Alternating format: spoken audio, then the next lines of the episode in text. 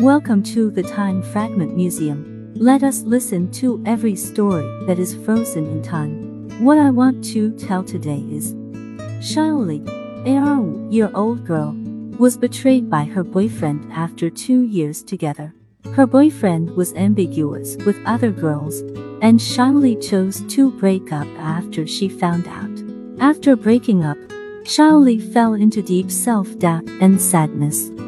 In order to get herself out of the haze, Xiaoli decided to join an outdoor adventure club. Here, she met Shan Qian. Shan Qian is a team leader of the club. He is sunny and friendly to everyone. Once, Xiaoli accidentally broke her leg in the wild and was unable to walk. Shan Qian put Xiaoli on his back without hesitation and carried her down the mountain. This sincere kindness shocked Xiaoli's heart. Later, Xiaoli and Shen Qian participated in more outdoor activities, and the two gradually became familiar with each other.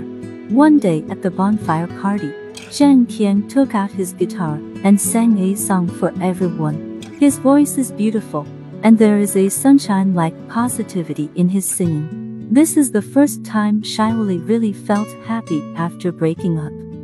As the time between the two increased, Xiaoli gradually fell in love with Shen Qian. She began to look forward to every time she got along with Shen Qian. Even if it was just a simple chat and cheering for him, she felt extremely satisfied and happy.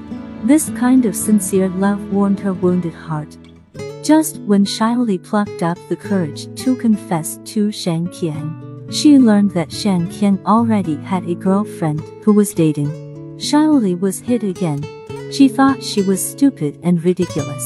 Obviously, she has been deceived by love once, and now she has fallen into the same emotional vortex again.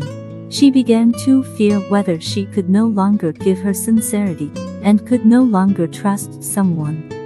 At this time, Shan Qian noticed that something was wrong with Xiaoli.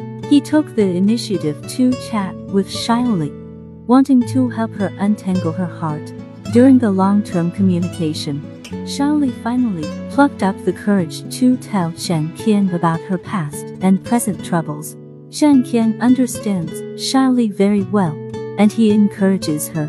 The pain in the past should not deny her ability to love again. It takes courage to love someone, but as long as you find the right person, Everything will be different. Hearing this sentence, Xiaoli shed tears excitedly. She is finally convinced that there is still pure kindness and sincerity in this world. And only after being hurt can she become stronger. She will no longer be trapped by the pain of the past, but bravely embrace the love in front of her and in the future.